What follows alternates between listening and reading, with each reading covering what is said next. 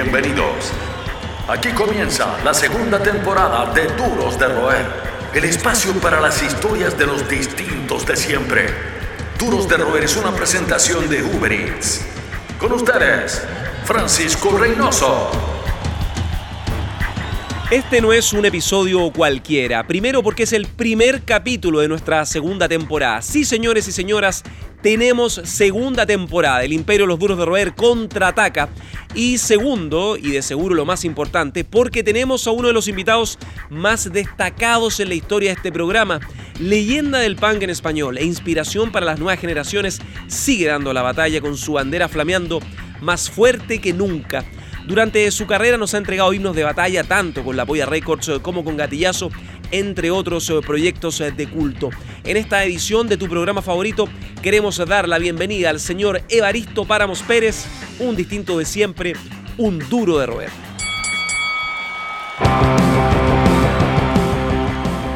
Evaristo, un honor eh, y un gusto. ¿Qué mejor manera de comenzar con un distinto de siempre, un duro de roer en este segundo ciclo del programa? Bienvenido. Bueno, yo no sé si soy tan duro de roer, igual es que me he escapado.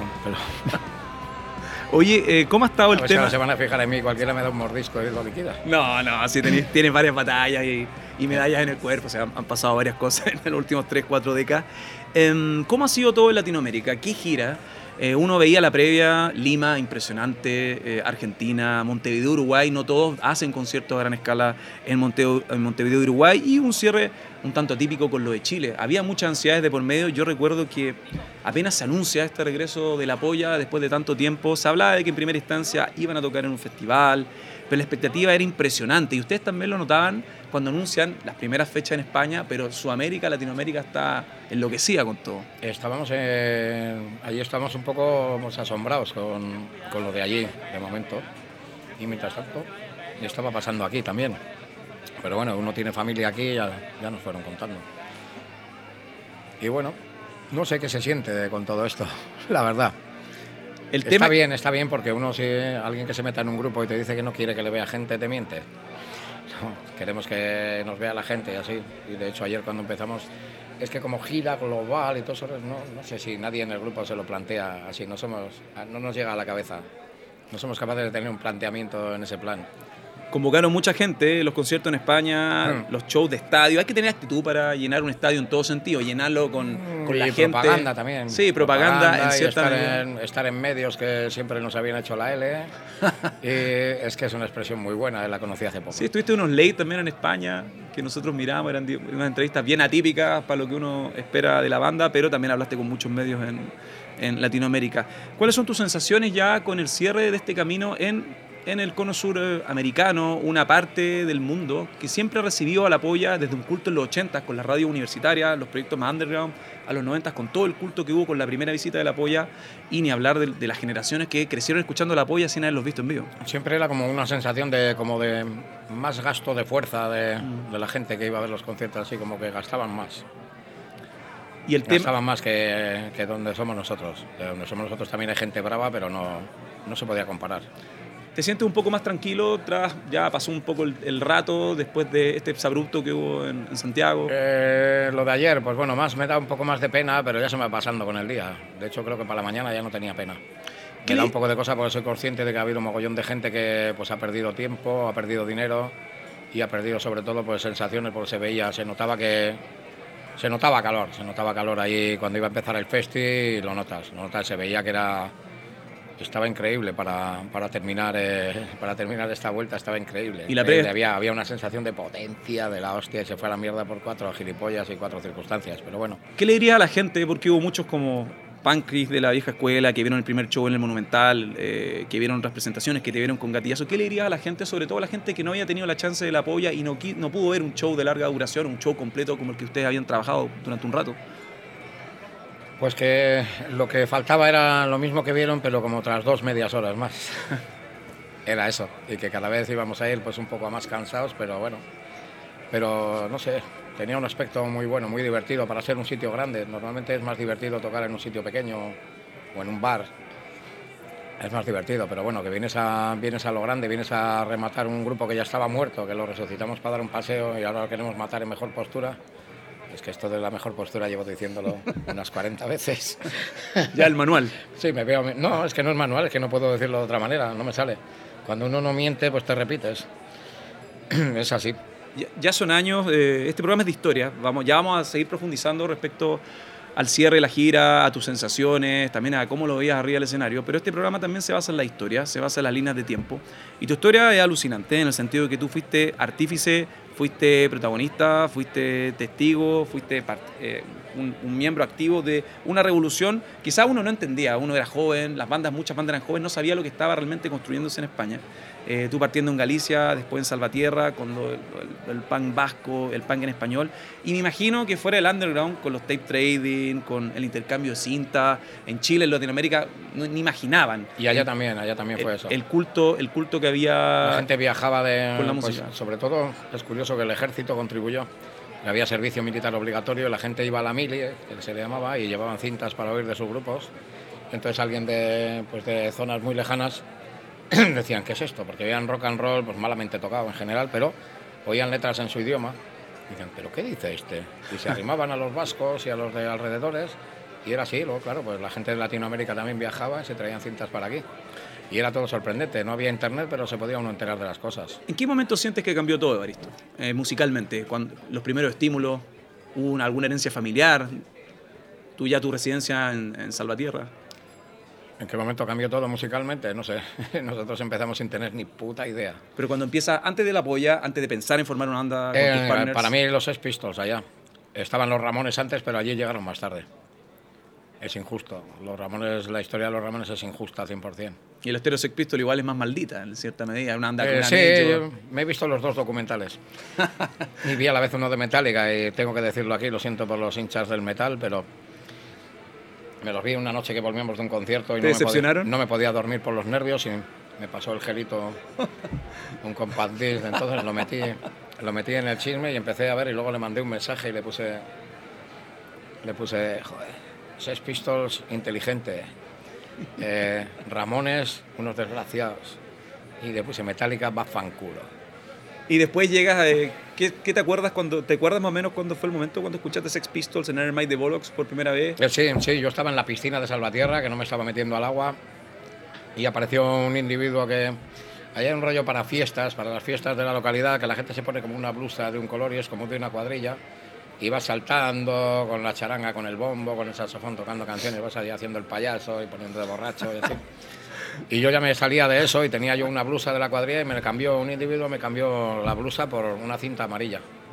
Y yo entonces estaba con mi cassette, un casetito pequeño, estos que se le daba y se levantaba por la, tapa por arriba, más malos que pegarle a un padre. Y tenía entonces yo que tenía eh, algo de Iggy Pop, eh, no tenía, yo de Iggy Pop no sabía ni que había estado en los Studs, no sabía nada de eso, éramos de pueblo, estábamos muy mal informados. Y tenía una de los Kiss, de una canción que era... ¿Te llama la atención la portada? Sixteen y los, de ACDC o como se diga. ACDC, ni siquiera es AC Daisy para decir el pato Donald. Lo hacen todo mal esta gente. Y, y, eso, y la cinta no, no me llamó la atención. Yo lo puse y empecé.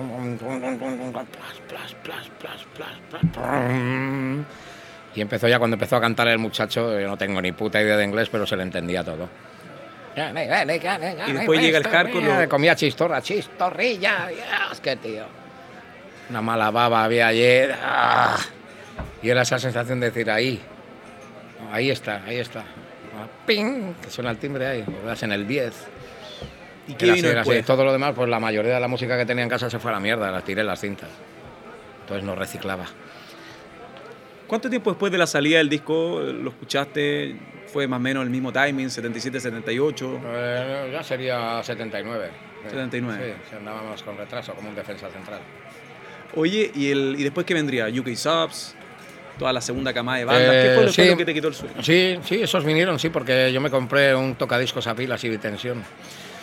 Un artefacto infame, pero bueno, sonaba. Y me pillé también, me pillé, no sé cómo se pronuncia, los Wire, los Wild. Un grupo que tenían Pink Flag, una canción que entonces era. Tenía unas canciones muy curiosas, canciones de menos de un minuto, con sin distorsión en la guitarra. Sí, de los casos me pillé, claro, luego me enteré mil años después que lo hacían todo en orden alfabético. Yo me pillé Brand New Age. ¿Y cuál era otro? Joder, son muy buenos. Uno que tiene una máscara. Hay uno que sale como unas bombas atómicas y otro que tiene como una máscara de hierro azul. Esos dos me pillé, Eh, pero de una. Quiet Riot. Quiet Riot. No sé, serían A, B o C. El brand new ese era la B. Eran así, venían juntos. Y me pillé, entonces salía como ofertas de detergente, salía punk rock y como la explosión y un puño, donde pone oferta 3x2. y- Igual a ti, a ti nunca te han gustado la etiqueta, en cierta medida. Una anda punky, pero siempre has sido enemigo. porque- No, pero si me las tengo que comer ya me he hecho mayor y No, tampoco punk, peleo. porque eh, no tengo fuerza. rock vasco, no no sé. tengo tanta fuerza para pelearme en tonterías. Tengo que, yo solo puedo pelearme en lo gordo. ¿eh? Sí, no, no me ha gustado nunca. ¿eh? De hecho, nos quedamos con la etiqueta de rock radical vasco porque fuimos los únicos que no nos molestamos en negarla, pero nos parecía necio. Sin más, sí, fue un nombre que puso un tío para venderle. Bueno, siempre pasa. A un periódico de extrema izquierda independentista intentó venderles el rock and roll. Cuanto hasta entonces, pues no, digamos que no había feeling. ¿Vale? y les colocó la página con lo del rock radical vasco. Y entonces la gente empezó a estar informada. Había un periódico en el que podías ver dónde había los conciertos, quién tocaba, entrevistas con los grupos. Y sí. Y estuvo bien porque se juntaron dos mundos, más o menos. ¿Y cómo era el Se carácter de.? En los 80 había mucho crossover. Toda la escena en distintas ciudades, en Estados Unidos, en Europa, bueno, plaza. eh, Tengo que preguntarte desde mi ignorancia, ¿qué carajo es un crossover? El crossover es la mezcla de estilo, es una, una, una, eh, seña de no- denominación gringa, súper gringa. Acá en Latinoamérica mucha gente llegaba a la música por esas mismas etiquetas de los fanzines. Un disco de Arai que se llama El Crossover y la gente ahí entendía la mezcla del hardcore y el metal. Así uno con los Mm. fanzines en los 80, yo soy más joven. Eso pero, fueron Motorhead. Motorhead claro, son los claro, que- Motorhead lo hizo antes. Motorhead era el grupo heavy que gustaba a todos los punkies, tío, no me jodas. ¿Qué recuerdas, qué Pero recuerdas nos tiene gustaba. Philwood, que no tenía nada de Motor. Crew? Que otra, pero igual te, eran tremendos, de buenos, muy buenos. Motor Crew tenía- night. Motor Crew tenía mucha- mucha calle, Ay, tiene mucha calle. Johnson, ay, qué guitarrón, tío. ¿Viste la película de Dirt? ¿De quién? De Motor Crew. No, no, no, no. Pero me vi un documental del Lemmy súper bueno una vez. Ah, increíble. Qué guay cuando le con el chiste que cuenta de cómo se le vende, ¿qué era lo que le vendían? Ah, sí, cómo se le vende Bueno. un sapo a un sordo. Está guay. ¿Me quieres comprar un sapo? Somos gente sencilla de campo, tío. Esos chistes son inmortales. Igual la casa de Lemmy, increíble, era, era increíble. Ese Eh. piso que tenía cer- cerca del whisky, de todos los bares, era un tipo muy real. Bueno, nosotros le tenemos un poco enfermo, pero tenemos al Sumé, que es muy competitivo en esos aspectos. Oye, oye Baristo, eh, ¿y tuviste chance de conocer alguno de esos personajes en algunos festivales? Había muchas veces en, en un pueblo cerca de Salvatierra, que estaba en Navarra, La Cunza, que es de donde es el batería y el bajista de Gatillazo. eh, tenía una discoteca que traía todos los grupos de punk, más grupos de, yo qué sé, yo creo que llegaron a tocar hasta Fathers, han estado en Ayanduri, pero también toda, la, toda la, la onda punk de todos los que quedaban, Peter, and Test Tube Babies, toda esta cuadrilla, todos estaban allí. Y tenía la ocasión de ir a donde ellos a saludarles, pero ¿qué, qué mierda le voy a decir yo? Pues sí, he ido al concierto, estoy allí, ¿vale? Con la gente grande que, que me tiraban como a un papel y luego, es que no les gustaba el fútbol. Cuando ellos saltaban yo les metía el codito y no veas qué ruido metían al caer. Era malo yo ahí para eso, sí. Tenía que usar el juego sucio porque al choque no valía una mierda. ¿Qué concierto te, que recuerdas como uno a veces siempre tiene un concierto cuando es más chico, eh, que te vuela la cabeza en ese sentido? Ramones en el velódromo de Anoeta, en Donosti. ¿Qué gira fue? ¿Eh? ¿Qué gira, qué año? Creo que es la primera vez que venían como en serio, porque alguna vez habían estado en Inglaterra en Navidades, o no sé si era Navidad. Ah, lo de It's Alive. O sea, fue en la era de los dos, tres primeros discos. Eh, sí, sí, sí, sí. Sí, impresionante. Impresionante, impresionante, impresionante. ¿sabes? Porque además el viaje que tuvimos, que de Salvatierra a Donosti no hay nada. Pero se nos jodió el carro nada más salir, íbamos seis en el auto. ¿Qué viaje ha sido ver a los Ramones y nos en metimos seis en el, en el auto de otro, de un viejo de 40 años, que me dice a mí ahora que tengo casi 60. Y nos metimos ahí en el auto con el tío y nos metió a todos. Era sorprendente. Hacíamos dedos de uno en uno para luego salir desde las matorrales, todos para decir, "Eh, a mí también. y nos llegó a todos. Y, ¿y a dónde vais? Vamos a, entonces Donosti, como el vasco tampoco había estado muy el euskera, estaba reprimido. Y en Salvatierra no hablaba más que la mujer de Calderas, porque era de Bermeo. Estaba el idioma muy a punto de desaparecer. Y nosotros decíamos San Sebastián, vamos a San Sebastián. Y a ver a los Ramones. Y dijo el tío, yo también. Eh, sorpresas te da la vida. Nos dejó a la puerta, se fue a aparcar y nunca más le vimos. Nos llevó a seis tíos en el auto, se íbamos siete personas. Y el viejo de los cojones iba a ver también allí a los Ramones. Y bueno, fue entrar allí. dole- Una patada en la cabeza, en los diciendo one, two, three, four. Qué caña, todo seguido. Nosotros entonces andábamos a esta velocidad. pum, pum, pum, pum, pum, pum. Dale más rápido. Pum, pum, pum, pum. Todos después se sentían como no unos podíamos putos ir más rápido. Y a la vuelta a la mañana siguiente pues hubo incendios por la calle, punkis alemanes, lo otro, en la playa, hogueras. Una noche pues, para unos de pueblo fue muy emocionante después del concierto y todo. Teníamos, estábamos como los helados de dos sabores. Hasta aquí, muertos de calor y pusieron aire acondicionado para no tener muertos o algo y de aquí para arriba congelados. Me acuerdo de la hostia. Y para ser de pueblo llegamos eh, a la pista hasta mucho más adelante de la mitad. No llegamos hasta las vallas porque había verdaderos, verdaderos hombretones allá por allí. Pero llegamos hasta allí y competimos también allí con los codos bien y estuvimos fijándonos al mismo tiempo. Y luego me acuerdo al día siguiente en el tren, me acuerdo de pensar y decir, nosotros como esos en la puta vida. Un bajadón, pero bajadón mental, pues entonces no nos drogábamos, solo bebíamos. Los medios y mucha gente, los fans en estas tres, cuatro décadas que han, te han seguido de distintas miradas, gente de distintas generaciones, de distintas denominaciones, de distintas realidades, todos coinciden en, quizás tú no estás de acuerdo, pero te ven como un rebelde en un buen sentido, un tipo que ha llevado su carrera, su vida, bajo sus propios términos. Y yo me pregunto si... Tengo esa- mis cagadas, tengo mis cagadas. No, todos se han mandado cagar. Acá todo el equipo se ha mandado cagar. Pero, pero en el sentido de que esa forma de ser, eh, de siempre ir de frente, de siempre mirar sin estar como pegado en el auto, en el espejo retrovisor, viendo las cagadas del pasado, ¿eso proviene de alguna herencia familiar, de tu residencia en Salvatierra, Galicia? Cuéntame esos orígenes, eh, cuáles fueron tus primeros errores quizás que forjaron ese carácter o tu primera aventura. No sé, yo nací gallego, pero a los siete meses estaba en Álava. Eh, no sé, errores. eh, no, no sé No, no sé si errores, cagadas, bueno. Son las aventuras que uno siempre necesita para forjar el carácter. Pues no sé, eh, la mía siempre ha sido un problema, ha sido le- el mal humor, la mala hostia. Y luego como he conseguido aparentar simpático, no me preguntes. Pero sí, Actúa súper bien. siempre ha, sido, siempre ha sido la mala hostia. La mala hostia, realmente hay alguna cosa ahí adentro que me quema. Tengo muy mala leche, mucha. Y, y a los 60 Y años, y ¿cómo se mantiene esa mala ¿eh? leche? A los 60 años, ¿cómo, cómo Más tranquila, pero la ya se está ardiendo, todavía arde, todavía arde. Y no le he hecho nada para apagarla, porque que si no me muero. Pero sí, en general yo creo que al final en vez de dirigirla ciegamente hacia todo, que es lo que hacía de pequeño, de pequeño todas las peleas que he tenido, he tenido pocas y las he perdido todas. Nunca he sido muy alto. Pero sí, sí, la mala leche, sí. Y la impaciencia, el precipitarme en decisiones y así. Pero bueno, tampoco me arrepiento, me arrepentirse es otra decisión equivocada. Evaristo, nosotros conversamos ya cambiando un poco el tema, entrando en materia a algo que también obviamente un artista debe familiarizarse o le gustaría o siente, hay, tú Gracias realmente... por lo de artista, mi mamá estaría muy contenta. Bueno, personaje, no nada, músico. Ah, pero por No sé hacer nada, no sé Mira, hacer nada. yo no creo que hacer- eres un generador de contenido, entonces. Bueno, podría ser, ¿vale? ¿Generador de contenido? ¿Te Estos parece? modernos son todos un puto timo. Estos periodistas de mierda Generador de contenidos, Mira, creo que con ayudante del mira, ayudante del ayudante. Con esta ¿no? cerveza yo creo que así... Coordinador, dame coordinador. ¿Te parece? Yo dame creo- una coordinación de algo, yo te lo coordino, lo que quieras. El puto amo, el puto amo. El puto amo, no, tío, ¿a dónde voy yo? No, bueno. Hay gente que tiene conocimientos de verdad y que se merecería Sí, no, estar aquí claro. diciendo cosas. No es una moda, es una forma de entender la vida. Sigues junto a los duros de roer. Yo lo que recuerdo, nosotros conversamos hace cinco semanas hablando de un tema que para nosotros como país ha sido insensible, que es el estallido. Un estallido que era una olla a presión que mucha gente ya sentía que iba a explotar en Chile, eh, con un sistema que no resiste mayor análisis, que no resiste más en la gente. Y yo me acuerdo cuando conversamos, tú también señalabas que generalmente no te gusta pronunciarte de algo que tiene, guarda relación con lo que tú mencionas ahora, que es eh, cuando no estás tan al callo, tan, que no estás tan al tanto de la situación, porque bien sabemos todos que los medios eh, deforman Sí, la sabemos cómo llega, sí, llega de Entonces, colores. Sí. ¿Cómo ha Pero sido bueno, el fondo se ve, el fondo se ve. Yo, por lo menos en, en mi zona, eh, sobre todo televisión y así, eh, los informativos desde hace muchos años llevo traduciéndolos. Hay que traducir, porque en realidad yo considero que no mienten, que tienen tanto descaro que lo único que Mm. lo dicen es con palabras para el, digamos, para el oficinista del banco. los dan a las 3. A esas horas los obreros normales no están delante de la tele. Mm. Vale, está comiendo el que ha trabajado de 6 a 2 y el que va de 2 a 10 no está. Y el que trabaja en horario normal tampoco.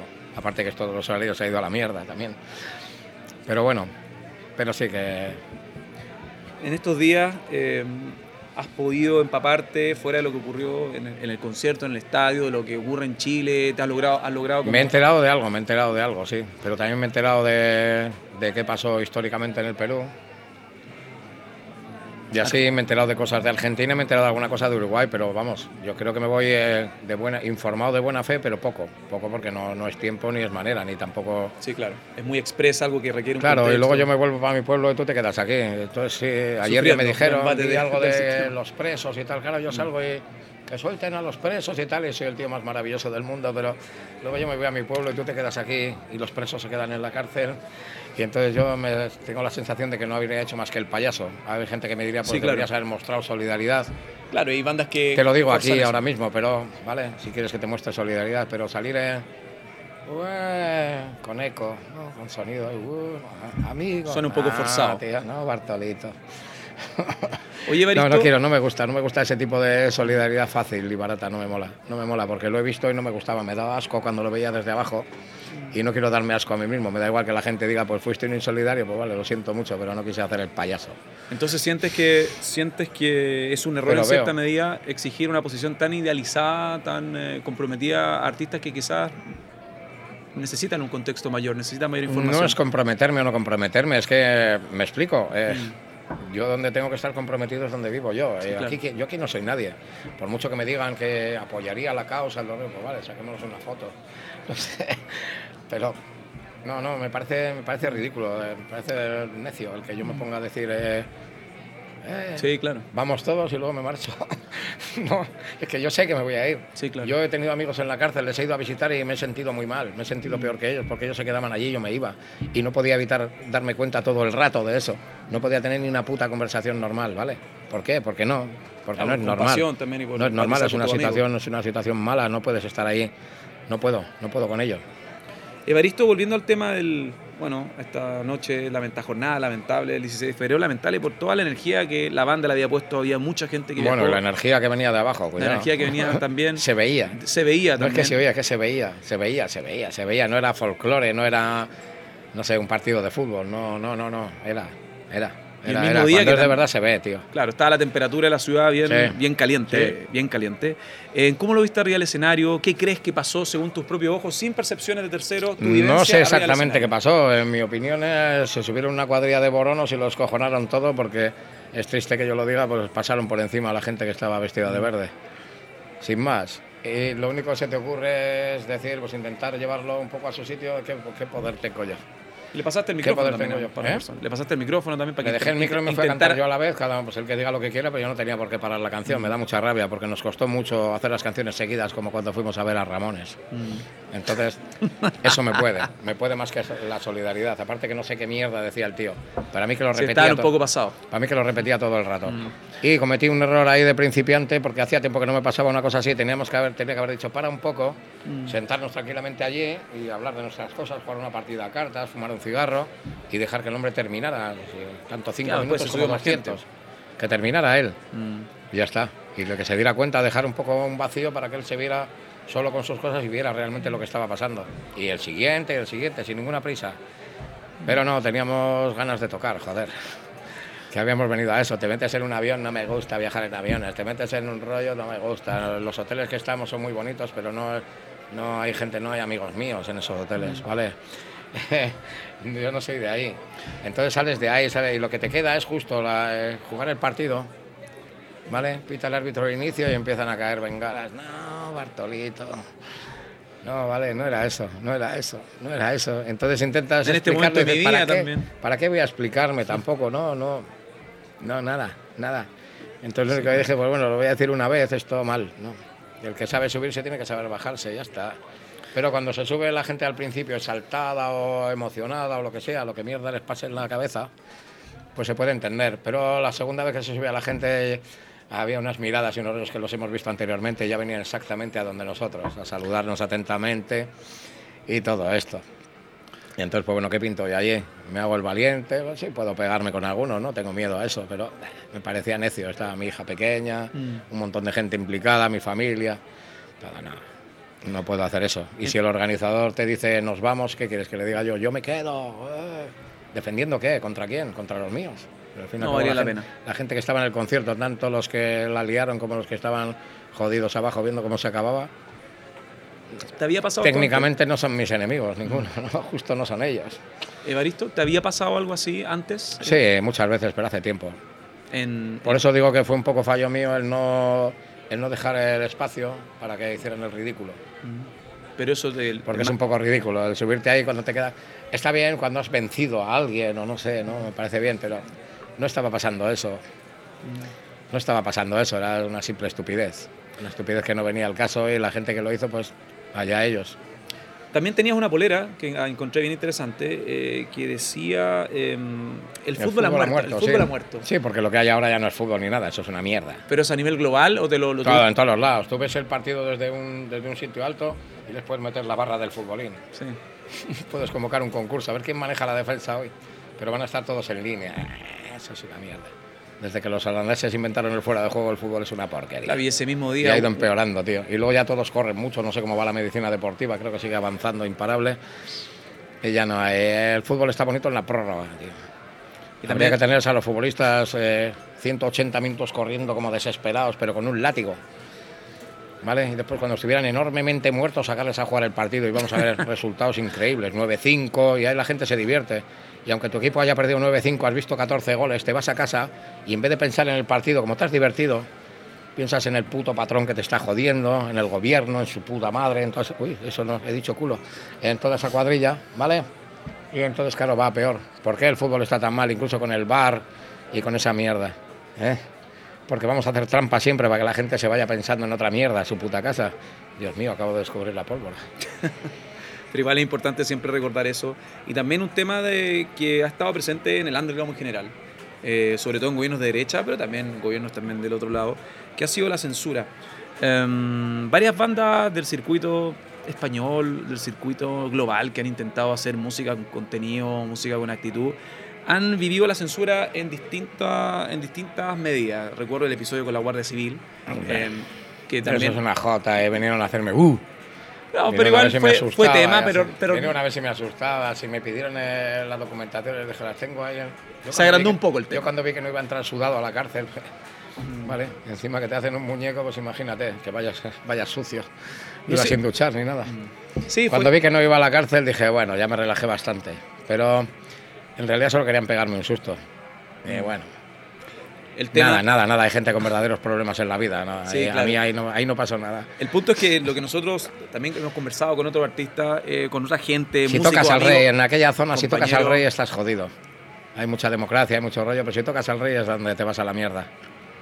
¿No sientes que hay un poco también de censura en el mismo circuito de gente que cree que dice, ah, yo soy más pan que tú, e intenta como invalidar el discurso de otro por pensar distinto? Bueno, eso se le llama ego, ¿no? Sí. El Yo mismo ego que tengo, tuvo la yo gente tengo, que se tengo subió. También, ¿eh? Tengo un ego muy majo, muy alto, más grande que yo, seguramente. Ese es el que le tendría que mandar yo a pegarse de hostias. Ese igual ganaba peleas, pero, pero sí, sí. No tengo el ego más grande del mundo, los he visto mejores, más bonitos. Y ese, sí, es el ego, es lo que jode todos los planteamientos, cuando hay gente reunida en una asamblea y siempre hay uno que le importa más que salga su puta ideita de mierda que que la cosa avance. Eso estamos hartos de verlo, hartos de verlo, me ponen enfermo, tío. Hace mucho más daño un tonto que un hijo de puta. Uy, he vuelto a decir culo. Está bien, acá da lo mismo. así que Mm, por no, algo este espacio ya es sé yo por qué lo digo. Muy bien. Es que ahora soy misógino, no me había dado ni cuenta. No sé en qué momento me olvidé. Y toqué en una plaza de toros, santo Dios. Oye, Baristo, Nadie me dice nada, nadie, no me he vuelto jugador de baloncesto por tocar en un polideportivo, joder. No le damos importancia a lo que verdaderamente la tiene. Evaristo, ¿te consideras o sigues siendo fanático de algo como, como, como cuando eras niño en Salvatierra? Discos, películas, eh, esa pasión Sí, cuando eras un friki. Me gusta leer, leo en exceso para lo que me gusta, pero bueno, encuentro, leyendo y leyendo, leyendo, encuentro cosas que me gustan mucho. Y el último libro que me he leído muy bueno que me gusta, aunque creo que tenía, lo vuelvo a mirar asombrado porque tenía una edición de 1990, parece, es un tal, no sé cómo se dice en inglés, Jim Goaz. ¿Ya? Tiene un libro que se llama Manifiesto Redneck y que parece que estás leyendo, que vas a leerte un, el típico granjero de el Cletus de, de los Simpsons, ¿no? Y él defiende a su especie. Está muy bien y conoce muy bien su país. Y tiene una mala hostia que me dejó, me enamoró. El libro tiene este tamaño y yo le he doblado tantas hojas como para ver citas otra vez, que es el doble de grande. Y se lo recomiendo a toda la juventud, a todas las personas. El Manifiesto Redneck. Un libro muy bien escrito. ¿Volverías a tocar en Chile después de todo lo que pasó? Volvería a tocar, pero la Polla Record está haciendo. No, puede ser la Polla Record está haciendo su última vuelta. ¿Eh? un gatillazo. ¿Y por qué no? ¿Quién dijo miedo? No, no miedo, solo, solo ver, eh, estamos súper al tanto. De hecho, cuando conversamos... decir, me siento tan ofendido, tan decepcionado con Chile, eso no existe en mi No, cabeza, no. tío. no me vuelvas Na- y de hecho todos lo tienen claro. Tú, tú- tú- tú estuviste interactuando con gente, has sido cercano, hay vínculos que han sido distorsionados con el fútbol en Chile, con equipos, pero eh, yo siento que ha sido bien orgánica la relación que has tenido con la gente. Eh, siempre te has sentido cercano. Hay shows memorables en Chile, un show, recuerdo, en el Teatro no me gusta el rollo de esconderme y así, pues me, me da cosa porque no. no- no aparte tienes un vínculo familiar también con Chile, que te Sí, hace como... No sé quién para esconderme, no me parece. No sé, no me veo la importancia para decir, ¿y qué tengo que proteger yo? Oye, Baristo, es que es tonto. ¿Cuál fue el, el último disco que te voló la cabeza? Así, eh, a modo Sex Pistols. Uf, hace tiempo ya de eso, pero fue uno de, de los US Bombs, de los US Bombs, de los bombas USA estos. Y era uno que salía como el rollo del dólar con ser una niña árabe y se titula Nacido en Guerra, One Beard o algo así. Ese disco me parece otro de esos discos perfectos que las canciones están, incluso el orden en el que están las canciones es perfecto. Y luego, pues eh, últimamente me molesta un poco decirle a alguien que me digan cuatro frases a ver si qué dicen en inglés. Bueno, cuando, que- tú- cuando tú partiste y ese música grupo, era así, ese grupo le da, ese grupo le da. Y ese disco me mola. Me mola, pero hace mucho. Un grupo que me vuelve a la cabeza, sí, fue ese. Y antes también, pues bueno, cuando oía Dropkick Murphys o como se diga, Gran banda. estuvimos investigando, pues salían con una bandera estadounidense y la policía de Boston ahí tocando la gaita. Y la hostia, dices, a ver qué está pasando aquí, de qué palo va esta gente. A ver si van a ser fachas con estas canciones tan bonitas, me mato. Me mato. Los fachas tienen que sacar canciones malas. Se ha acabado el tema, no puede ser, tío. Y no, menos mal, menos mal, libramos. Libramos, eran majetes. ¿Cómo has visto el recambio de tu público en el sentido de desde Gatillazo a La Polla Records? em, ver gente que no Pues tuvo que cada chance. vez que salgo del tenderete para el otro lado me encuentro con gente más joven y no, no, no hay mucho tema de conversación. No tienes Cuando nada era- en común con estos Cuando huevones. éramos todos de la misma edad, pues era otra cosa. Pero ahora de salir encima con los móviles y todo es todo fotos, fotos, no sé qué, no tengo nada contra eso, de hecho no me suelo escapar, ¿no? Pero, Cansa un poco. eh, bueno, aburre, más que cansar, aburre, pero, pero tampoco, no sé cómo decirte, no tengo derecho a, ni lo hago, ¿no? No tengo derecho a, no sé, a tener un desprecio. ¿Eso qué es que se ha acabado? No la- tengo derecho, no sé, me parece que sería como La des- campana. me parece que sería como un despreciador, ¿no? Y no sé quién. No, no es tan importante el muñeco, no, no pasa nada. Peor Eh, es trabajar. sí, no, aparte increíble seguir. Es más cansado. ¿Qué mejor que dedicarse a lo que te gusta, a tu hobby o tu pasión a esta altura? ¿Y qué hay de la paternidad? ¿Cómo te cambió la vida a estas alturas de tu línea de tiempo? Ser te lo digo porque yo, yo me morí la mi risa cuando hablamos por teléfono. Me dice, ¿me puedes esperar que estoy, estoy con mi Tendrías hijo? que hablarlo con mi señora. Todo el tema de las entrevistas ha sido muy bonito porque yo estaba horas y horas hablando con gente y na- nadie estaba con la guagua, así que más que ella. Y es así. Evaristo, Yo me nosotros, lo busqué. nosotros te consideramos un duro de roer, pero lo más importante es que No tú... tengo ni media torta, tío. Como ni media todo. Uno, me- un tío medio decente me puede dar así con la mano abierta y no se le cae ni la ceniza si está fumando. ¿Te consideras un duro de roer? Vamos. En otro sentido sí, en otro sentido sí, sí, porque sí, mentalmente no sé cómo se me doblaría, seguro que se puede también, pero ahí te va a costar más. Evaristo, te doy las gracias por esta conversación, una conversación nada, que tío. también nosotros valoramos, porque, eh, bueno, eh, la Polla Records, una anda que eh, formó, y hay que decirlo, a veces uno no asimila las cosas que hacen la gente que hace cosas importantes, pero formó a mucha gente, motivó a mucha gente como a ti los Ramones, Mm. te motivó a tener una banda, Pistols, la Polla. Records o los Pistols, pero ese concierto de los Ramones también fue formativo, Sí, imagino, sí, una sí, patada en la cabeza. De hecho, los Ramones cuando debutaron en, en Argentina en el 87, en ese concierto estaban como 10 de, la- 10 de los músicos que iban a formar las bandas más importantes del punk. Los, los Ramones en que han formado gente, Han porque formado en el mucha concierto gente. aquel de Inglaterra, que fueron el primero, todos los que estaban allí se hicieron un grupo si ya no lo tenían. Cambiaron Sí. la onda, sí. Ellos mismos lo decían. Todos los que estábamos allí hicimos una banda, todos. Todos. Y encima les daba miedo porque como eran de Nueva York, igual traían pistola y así. No, eran- pero uno eran un poco siempre está ese mayores, prejuicio, no había tanta información en la época. eso. Sí, pero estaba bien que no hubiera tanta información también. ¿eh? Aún y todo nos informábamos.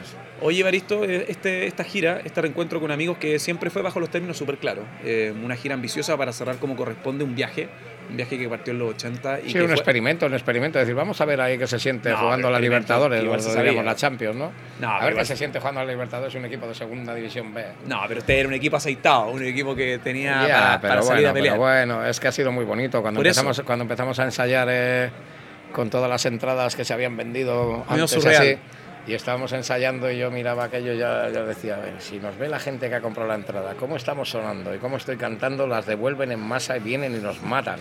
¿Cómo fue lo de los ensayos? No tocando de y eso. ensayando como la puta mierda, en serio. Jamás me he puesto nervioso en un grupo por Acércate tocar, un poco al- Jamás me he puesto nervioso por tocar o por esto, pero me ponía nervioso, tío, porque decía, ahora qué mierda hacemos. Si no pasamos de aquí, ¿qué mierda hacemos? No, como se quede esto así, vas a salir, yo me escapo, tío. No me veis en la puta vida. Me cambio de nombre, me borro las huellas digitales, me tatúo la cara, pero no me veis en la puta vida, jamás. Me dejo el pelo hasta el sobaco y más abajo. Lamentablemente con mi vaso vacío, te digo salud, muchas gracias. Lo pasamos la raja. mira, Fue una si lo hacemos bien, que no Por se moje favor, nada. Vamos. Oye, eh, te quiero agradecer de corazón, en nombre de todo el equipo. Te queremos agradecer el tiempo en un momento donde, que ha sido un momento tenso, el país está viviendo un momento tenso, la gente está tensa Sí. y la música para nosotros es la zona de contención de toda la mierda. Nosotros no creemos los partidismos y la Polla Record y la música que forma parte del equipo y la gente que escucha el programa, la gente que escucha tu banda es más importante incluso de lo que creen los propios creadores y los que escriben. Los himnos que nos acompañan, las canciones que nos acompañan todo el rato. Por eso te quiero agradecer en nombre de todo el equipo estar con nosotros en este inicio de la segunda temporada, desearte lo mejor y con el proyecto que sea, las puertas están abiertas. Tú sabes que Chile, por distintos motivos, tiene un vínculo de sanguíneo hace un buen rato. Sí, Eh, Chile siempre te anda con los brazos abiertos. mi vínculo sanguíneo anda por ahí corriendo. Y nada, Tiene esperamos, nervio, verte, esperamos verte pronto, eh, Vale. haciendo lo que te gusta arriba de un escenario, rompiéndola con todo. Así que muchas gracias. Vale, Salud. A vosotros, salud. Esto fue Duros de Roer Podcast. El último apaga la luz. El Club de los Distintos de Siempre fue presentado por Uber Eats. Hasta la próxima.